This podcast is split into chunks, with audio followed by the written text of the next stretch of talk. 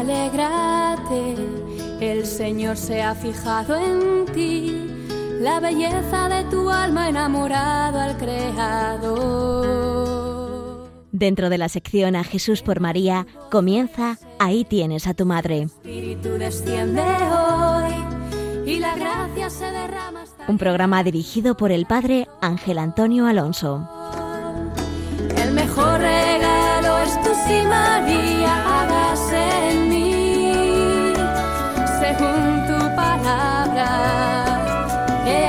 esclava del Señor. El mejor Estimados en María, bienvenidos al programa Ahí tienes a tu madre. Hoy, primer sábado de mes, 2 de abril, el doctor Mateo desgranará los matices de la verdadera devoción a la Virgen María.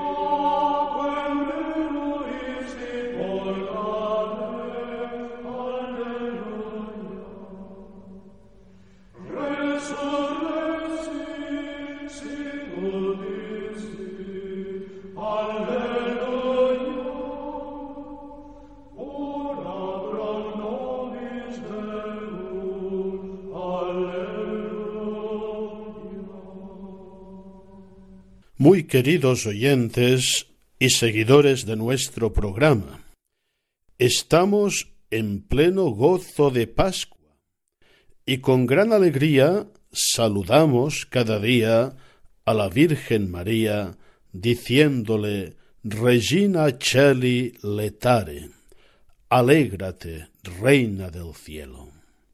La devoción a María es algo constitutivo de la vida cristiana.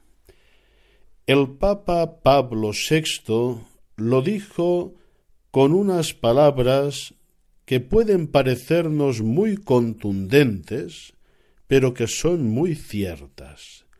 Nemo Christianus nisi Marianus, es decir, nadie puede llamarse verdaderamente cristiano si no es auténticamente mariano.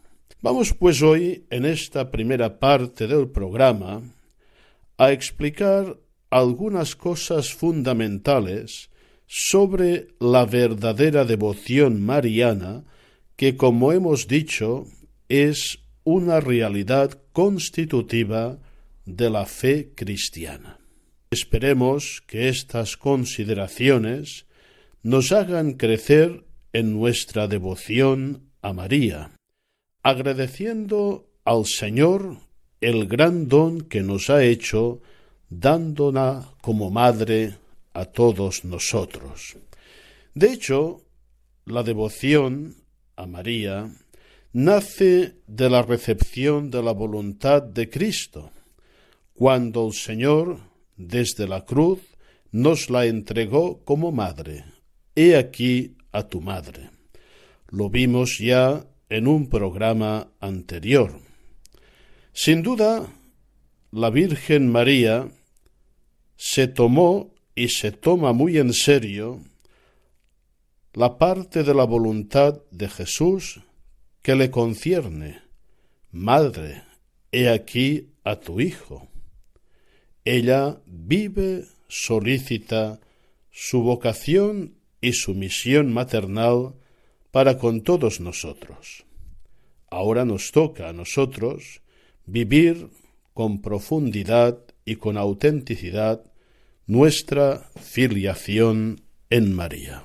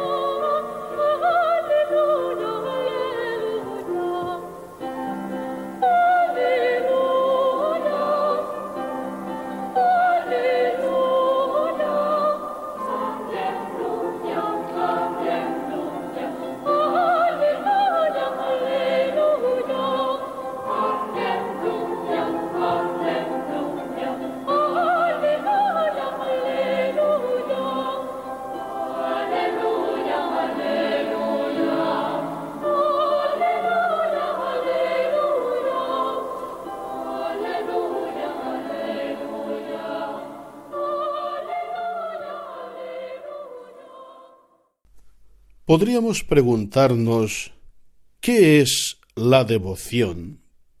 Etimológicamente, esta palabra implica la idea de entrega. Se define la devoción como aquella disposición interior y estable que inclina al reconocimiento de la persona a la que se tributa el culto. Esta sería propiamente una buena definición en perspectiva teológica y mariológica, tal como lo exponen Juan Luis Bastero y José Manuel Fidalgo en su breve tratado de Mariología, editado por EUNSA. De acuerdo con esta definición, y esto es importante, la devoción no se identifica sin más con el sentimiento, que en sí mismo es algo accidental, ni tampoco con una serie de actos de culto frecuentes. Hay que vacunarse bien de esta concepción sentimentalista de la devoción y por extensión de la fe cristiana que hoy en día está tan extendida. Ahora lo siento, ahora no lo siento, y ni una vida auténticamente humana, ni una vida auténticamente cristiana pueden basarse en algo tan voluble como es el sentimiento. La devoción es algo espiritual que se enraiza en la voluntad y que comporta, como hemos dicho, una entrega, una autoentrega, la entrega de la persona.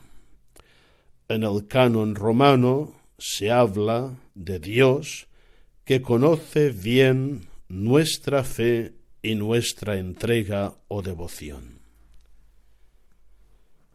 El Concilio Vaticano II, en la Constitución Lumen Gentium número 67, habla de manera explícita de la devoción y de la devoción mariana. ¿Qué nos dice esta enseñanza importantísima del magisterio?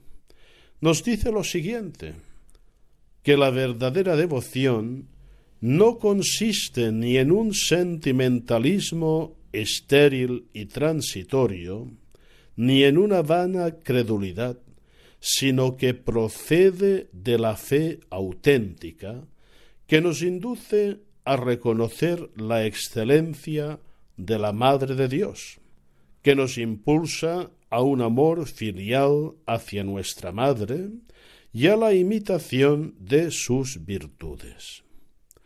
En definitiva, se trata de fe auténtica, de fe en nuestro Señor Jesucristo y en todo su mensaje, que nos lleva a recibir con gratitud, acoger el gran don de María y de todo lo que significa para nuestra vida cristiana. El texto del Concilio Vaticano II nos presenta las coordenadas que encuadran la verdadera devoción a María. Será bueno recordarlo. Se afirma lo siguiente. En primer lugar, el origen. El origen de la devoción está en la fe, en la adhesión a la enseñanza revelada sobre la Madre de Dios. Por tanto, podríamos decir que allí donde se da una ausencia de devoción a María o una devoción deficiente, lo que en realidad ocurre es un fallo en la fe. Se nos recuerda también, en segundo lugar, la finalidad de la devoción.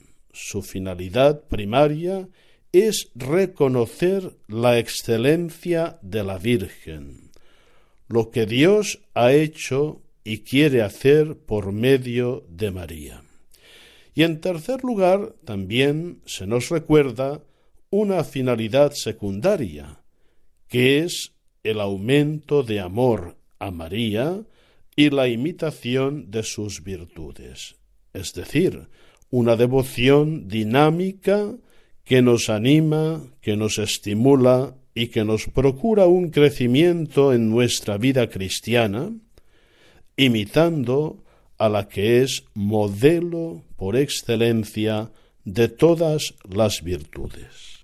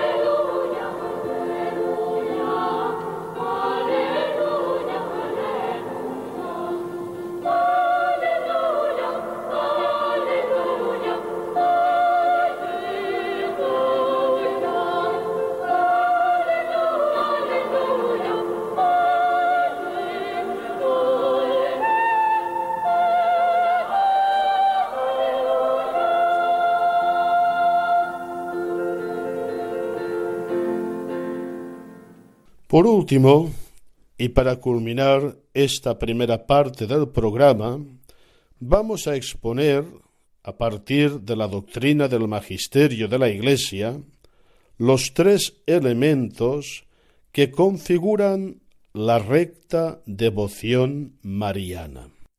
Insistimos en esto de recta, de auténtica, porque también existe la falsa devoción. Un gran santo, Luis María Griñón de Montfort, trabajó mucho para desenmascarar la falsa devoción a María y para promover la auténtica devoción a la Virgen María. Los elementos que configuran la recta devoción a María son fundamentalmente tres. En primer lugar, el reconocimiento de la excelencia de María. Se trata de un conocimiento de fe, de un conocimiento sobrenatural, fruto de la fe revelada. Es un don de Dios y una respuesta nuestra, una tarea, y se descubre la grandeza de la maternidad divina y de los demás dones que Él le ha otorgado. Es decir, la verdadera devoción se fundamenta en la revelación, en la Sagrada Escritura, en la tradición, en el magisterio, y también en lo que los santos y los doctores, profundizando, afirman de la Virgen María. En segundo lugar, el amor filial, pues este conocimiento conduce de forma natural al amor. ¿Cómo no vamos a amar a tan grande madre cuando descubrimos lo que es y lo que Dios ha hecho en ella por todos nosotros? Evidentemente se trata de un amor sobrenatural que nos lleva a venerar a María como Madre de Dios y Madre nuestra, y como muy digna de ser amada. Y finalmente, la imitación de sus virtudes. Si el amor es verdadero, tiende siempre a la identificación con la persona amada y por tanto a imitar su total entrega, a través de una vida que es un modelo supremo de fe y de obediencia a la voluntad salvífica de Dios. Algún autor de Mariología ha definido con mucho acierto a la Virgen María como la primera cristiana. No sólo primera en sentido cronológico, sino también en sentido paradigmático o de plenitud. Viendo, contemplando a María, sabemos perfectamente lo que Dios quiere de nosotros y lo vemos en un modelo perfectamente realizado. Tómame como pertenencia entera de tu amor, como el hijo que se fue y humillado regresó, como quien lejos de Dios sabe de muerte y dolor, totus tus, María, yo soy, yo soy.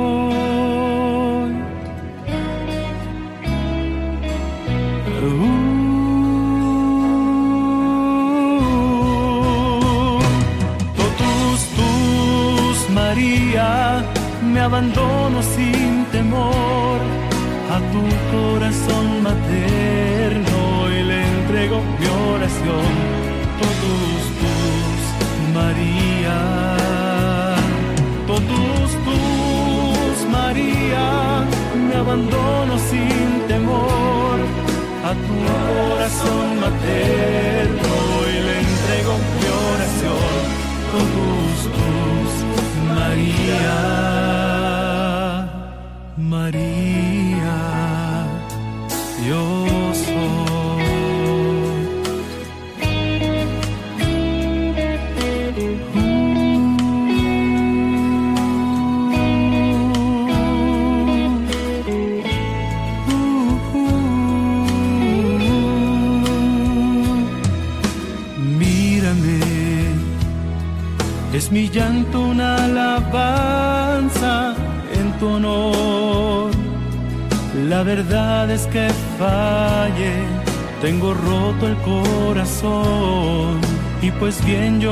perdí, me alcanzaste con tu amor, totus tus, María,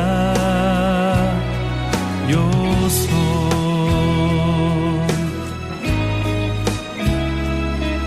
yo soy.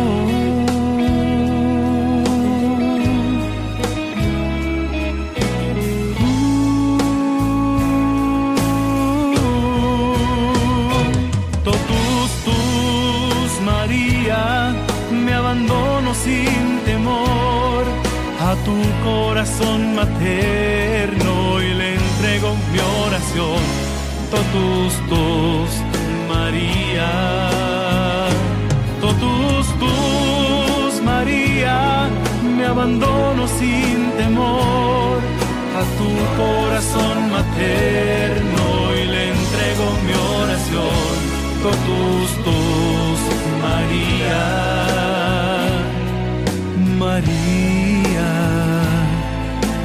soy.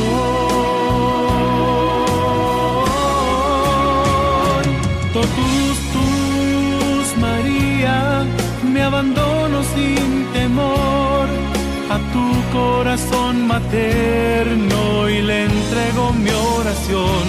Totus tus, María. Totus tus, María, me abandono sin temor corazón materno y le entrego mi oración, totus tus, María. María,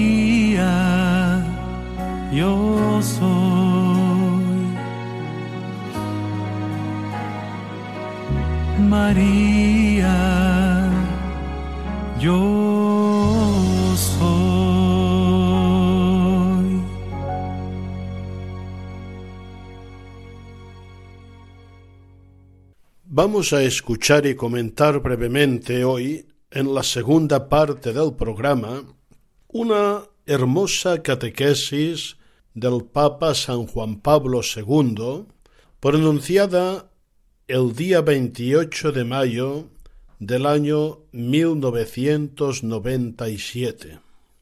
En esta catequesis, el Santo Pontífice glosa la relación de María con la tercera persona de la Santísima Trinidad, el Espíritu Santo.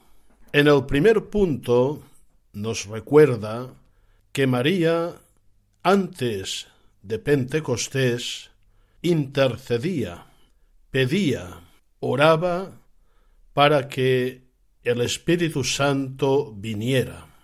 Hay que suponer que desde la ascensión del Señor hasta Pentecostés, la Virgen María ejercía ya su maternidad en la primera comunidad cristiana, animando a los apóstoles y discípulos del Señor, compartiendo con ellos tantas vivencias y tantos recuerdos que ella había guardado y meditado en su corazón. Y por supuesto, impetrando con su poderosa intercesión maternal el don del Espíritu Santo, del mismo Espíritu, como dice el Papa San Juan Pablo II, que ya en la Anunciación la había cubierto con su sombra. Escuchemos este primer punto de la catequesis. Recorriendo el itinerario de la vida de la Virgen María, el Concilio Vaticano II recuerda su presencia en la comunidad que espera Pentecostés. Dios no quiso manifestar solemnemente el misterio de la salvación humana antes de enviar el Espíritu prometido por Cristo. Por eso vemos a los apóstoles, antes del día de Pentecostés, perseverar en la oración unidos, junto con algunas mujeres, con María, la Madre de Jesús, y sus parientes. María pedía con sus oraciones el don del Espíritu, que en la Anunciación la había cubierto con su sombra. Lumen Gentium 59. La primera comunidad constituye el preludio del nacimiento de la Iglesia.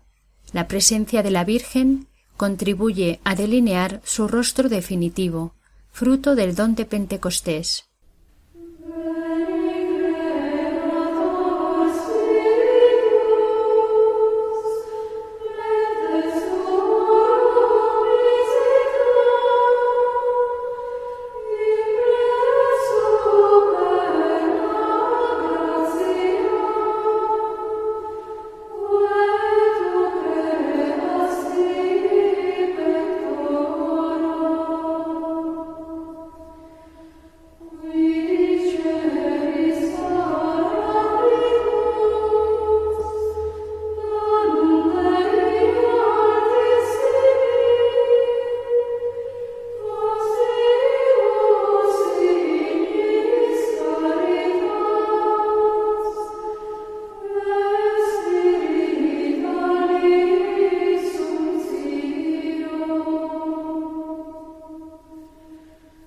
En el punto segundo de esta catequesis, el Papa San Juan Pablo II nos recuerda un dato importante. María ya había hecho experiencia del Espíritu Santo. Gracias a su intervención misteriosa, ella había sido madre, había engendrado al Salvador del mundo. Por esto ella participa muy activamente orando, pidiendo el don del Espíritu para la primera comunidad cristiana y, sobre todo, disponiendo adecuadamente esta comunidad para la venida del Espíritu Paráclito. Escuchemos este punto de la catequesis.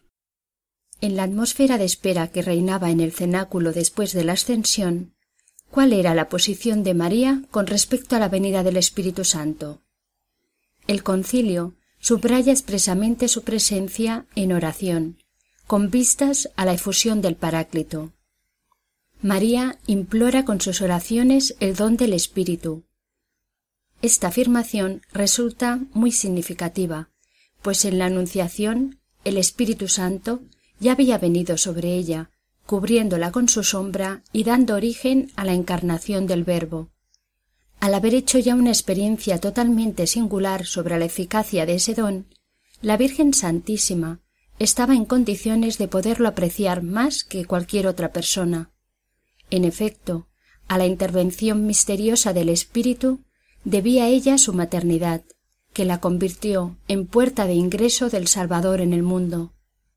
A diferencia de los que se hallaban presentes en el cenáculo en trepidante espera, ella, plenamente consciente de la importancia de la promesa de su Hijo a los discípulos, ayudaba a la comunidad a prepararse adecuadamente a la venida del Paráclito.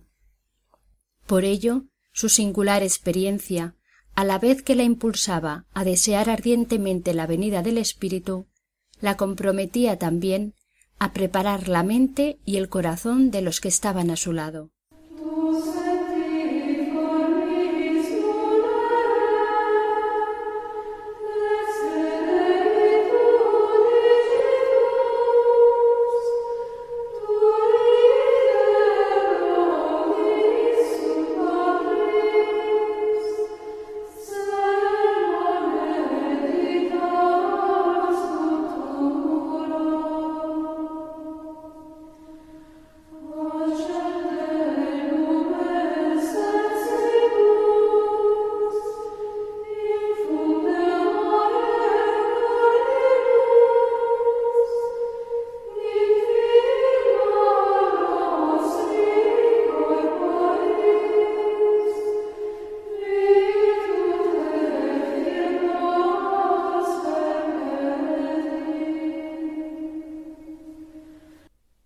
Podríamos preguntarnos si María imploraba el Espíritu Santo para la comunidad únicamente o también para sí misma. Ella había sido agraciada con la acción del Espíritu Santo en vistas a su maternidad divina. El Papa San Juan Pablo II en el tercer punto de esta catequesis, nos dice que María invocaba también el don del Espíritu para sí misma, ciertamente para el ejercicio de su nueva maternidad espiritual. Escuchemos con atención este texto. Durante esa oración en el cenáculo, en actitud de profunda comunión con los apóstoles, con algunas mujeres y con los hermanos de Jesús, la Madre del Señor invoca el don del Espíritu para sí misma y para la comunidad. Era oportuno que la primera fusión del Espíritu sobre ella, que tuvo lugar con miras a su maternidad divina, fuera renovada y reforzada. En efecto, al pie de la cruz, María fue revestida con una nueva maternidad con respecto a los discípulos de Jesús. Precisamente esta misión exigía un renovado don del Espíritu. Por consiguiente, la Virgen lo deseaba con vistas a la fecundidad de su maternidad espiritual. Mientras en el momento de la encarnación el Espíritu Santo había descendido sobre ella como persona llamada a participar dignamente en el gran misterio, ahora todo se realiza en función de la Iglesia, de la que María está llamada a ser ejemplo, modelo y madre. En la Iglesia y para la Iglesia, ella, recordando la promesa de Jesús, espera Pentecostés e implora para todos abundantes dones, según la personalidad y la misión de cada uno.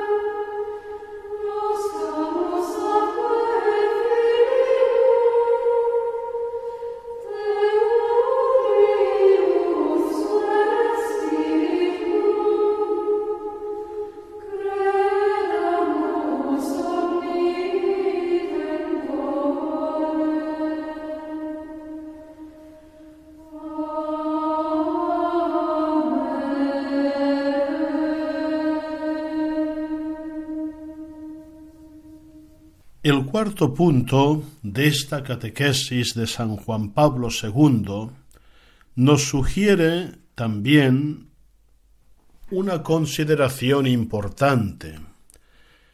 El Espíritu Santo se manifestó con gran poder en aquella primera comunidad cristiana. Y en esta manifestación tuvo un papel importante la oración de María, favoreciendo la venida de este mismo Espíritu. Hay que considerar también que la venida del Espíritu Santo se produce a lo largo de toda la realidad histórica de la Iglesia, no sólo de sus inicios, y por tanto hay que ver también hoy la poderosa intercesión de María para la recepción del Espíritu Santo por parte de los fieles que actualmente constituyen hoy la Iglesia militante. Escuchemos este cuarto e importante punto de la catequesis. En la comunidad cristiana, la oración de María reviste un significado peculiar. Favorece la venida del Espíritu, solicitando su acción en el corazón de los discípulos y en el mundo. De la misma manera que en la Encarnación el Espíritu había formado en su seno virginal el cuerpo físico de Cristo, así ahora, en el cenáculo, el mismo Espíritu viene para animar su cuerpo místico. Por tanto, Pentecostés es fruto también de la incesante oración de la Virgen, que el Paráclito acoge con favor singular, porque es expresión del amor materno de ella hacia los discípulos del Señor. Contemplando la poderosa intercesión de María, que espera al Espíritu Santo, los cristianos de todos los tiempos, en su largo y arduo camino hacia la salvación, recurren a menudo a su intercesión, para recibir con mayor abundancia los dones del Paráclito.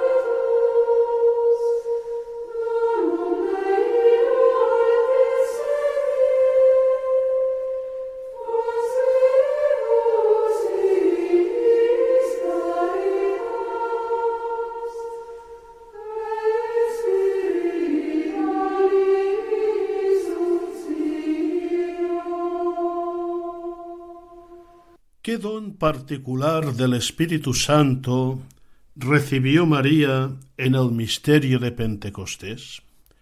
El Papa San Juan Pablo II nos lo dice de manera magistral.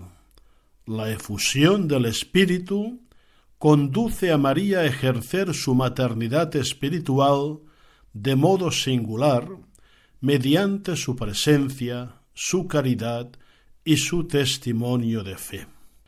Evidentemente, cuando María será glorificada en cuerpo y alma y abandonará la vida terrestre, esta maternidad se ejercerá de un modo mucho más universal. Como hemos dicho antes y nos recuerda el Papa San Juan Pablo II, en la Iglesia naciente, María da un testimonio especial de Jesucristo, un tesoro inestimable que ella comunica con sus recuerdos sobre la encarnación, sobre la infancia, sobre la vida oculta y sobre la misión de su Hijo Divino. Detalles preciosos que sin duda fueron recogidos en los santos evangelios y particularmente en los llamados Evangelios de la Infancia. Escuchemos este punto de la catequesis. Respondiendo a las plegarias de la Virgen y de la comunidad reunida en el cenáculo el día de Pentecostés, el Espíritu Santo colma a María y a los presentes con la plenitud de sus dones, obrando en ellos una profunda transformación con vistas a la difusión de la buena nueva. A la Madre de Cristo y a los discípulos se les concede una nueva fuerza y un nuevo dinamismo apostólico para el crecimiento de la Iglesia.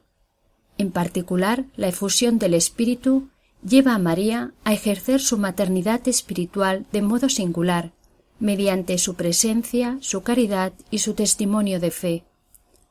En la Iglesia que nace, ella entrega a los discípulos, como tesoro inestimable, sus recuerdos sobre la encarnación, sobre la infancia, sobre la vida oculta y sobre la misión de su Hijo Divino, contribuyendo a darlo a conocer y a fortalecer la fe de los creyentes.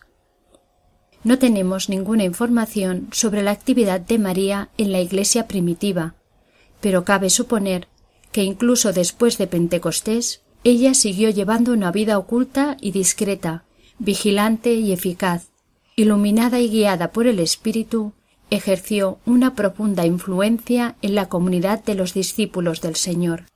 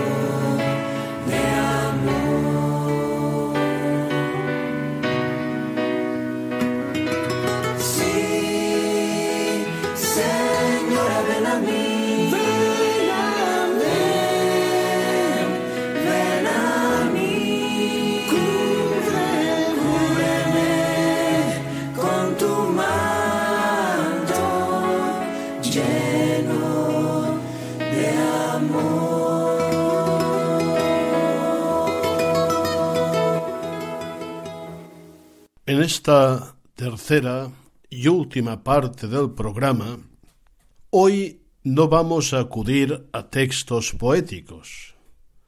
Vamos a acudir a un gran mariólogo, a un gran devoto de María. Seguro que adivinan de quién se trata. San Luis María Griñón de Montfort autor del Tratado sobre la verdadera devoción a la Virgen María. En uno de los capítulos más importantes de este precioso libro se nos describe la verdadera devoción a la Santísima Virgen. Me permito recordar a los oyentes que este precioso libro cayó en una ocasión en las manos del joven Caro Wojtyla, futuro Papa San Juan Pablo II, y según su propio testimonio, le cambió totalmente su manera de entender la devoción a la Virgen María.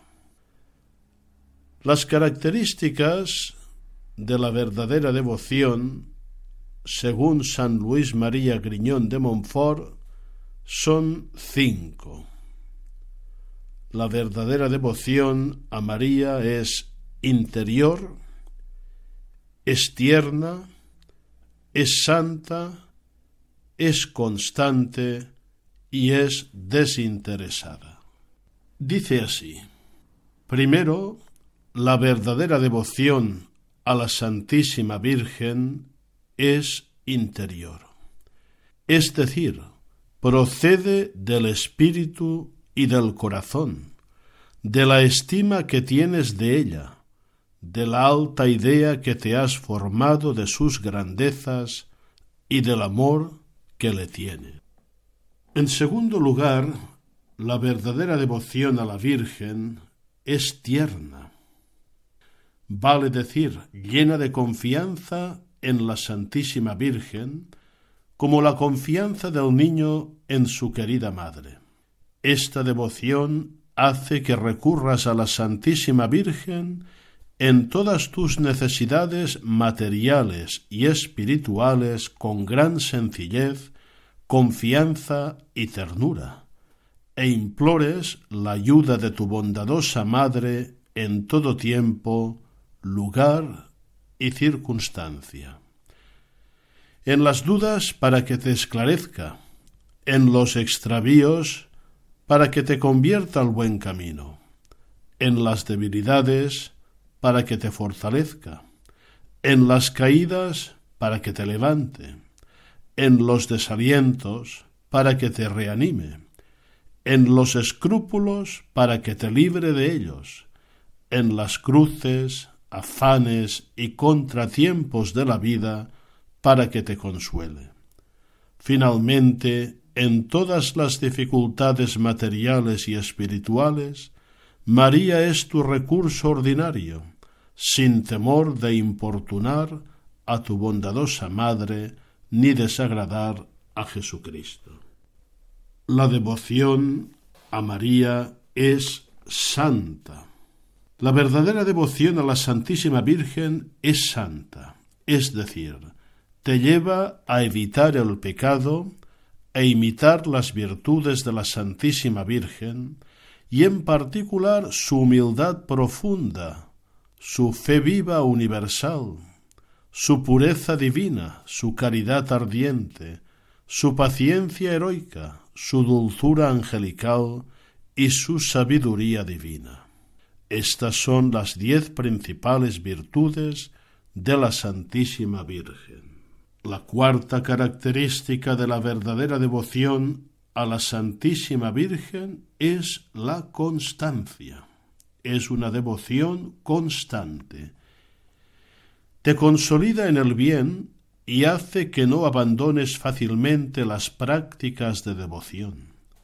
Te anima para que puedas oponerte a lo mundano y sus costumbres y máximas, a lo carnal y sus molestias y pasiones, al diablo y sus tentaciones. De suerte que si eres verdaderamente devoto de la Santísima Virgen, huirán de ti la veleidad, la melancolía, los escrúpulos y la cobardía. Lo que no quiere decir que no caigas algunas veces ni experimentes cambios en tu devoción sensible. Pero si caes te levantarás tendiendo la mano a tu bondadosa madre.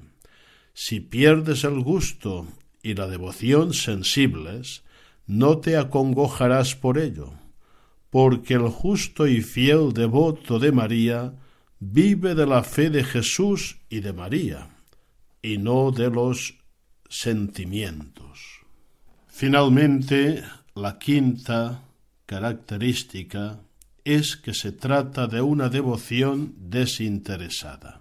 Es decir, te inspirará no buscarte a ti mismo, sino sólo a Dios en su Santísima Madre. El verdadero devoto de María no sirve a esta augusta reina por espíritu de lucro o interés, ni por su propio bien temporal o eterno, corporal o espiritual, sino únicamente porque ella merece ser servida y sólo Dios en ella. Ama a María, pero no precisamente por los favores que recibe o espera recibir de ella, sino porque ella es amable. Por eso la ama con la misma fidelidad en los sinsabores y sequedades que en las dulzuras y fervores sensibles. La ama lo mismo en el Calvario que en las bodas de Cana.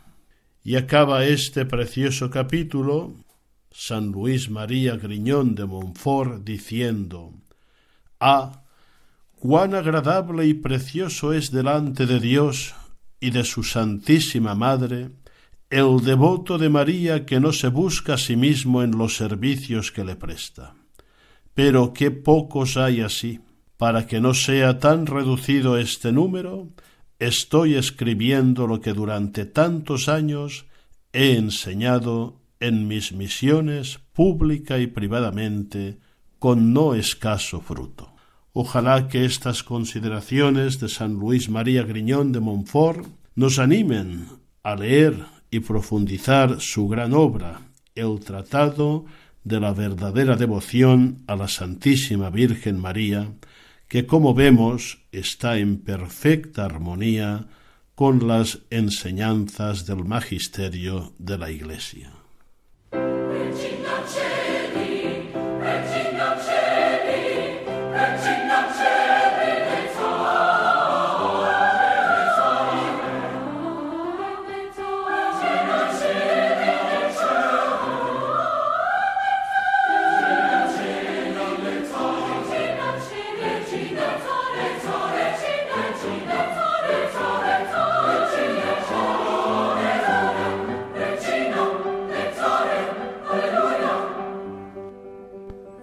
Podemos unir a las palabras de San Luis María Griñón de Montfort, que poniendo su corazón en María le decía así, La luz de tu fe disipe las tinieblas de mi espíritu, tu humildad profunda ocupe el lugar de mi orgullo, tu contemplación sublime detenga las distracciones de mi fantasía vagabunda, tu continua vista de Dios llene de su presencia mi memoria, el incendio de caridad de tu corazón abrase la tibieza y frialdad del mío.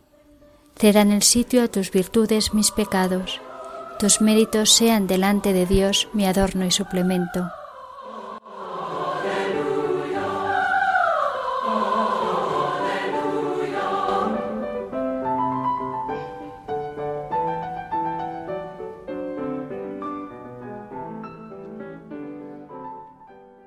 Les recordamos que para contactar con el director del programa pueden formular sus consultas a través del correo electrónico ahí tienes a tu madre arroba radiomaria.es. Dios mediante nos encontraremos el próximo sábado 16 de abril a las 11 de la mañana. Nos despedimos con la alegría del gozo pascual deseándoles una feliz Pascua de Resurrección. María, alégrate el Señor se ha fijado en ti, la belleza de tu alma enamorado al Creador. Así finaliza en Radio María, Ahí tienes a tu madre, un programa dirigido por el Padre Ángel Antonio Alonso. Y la gracia se derrama hasta llenar tu corazón.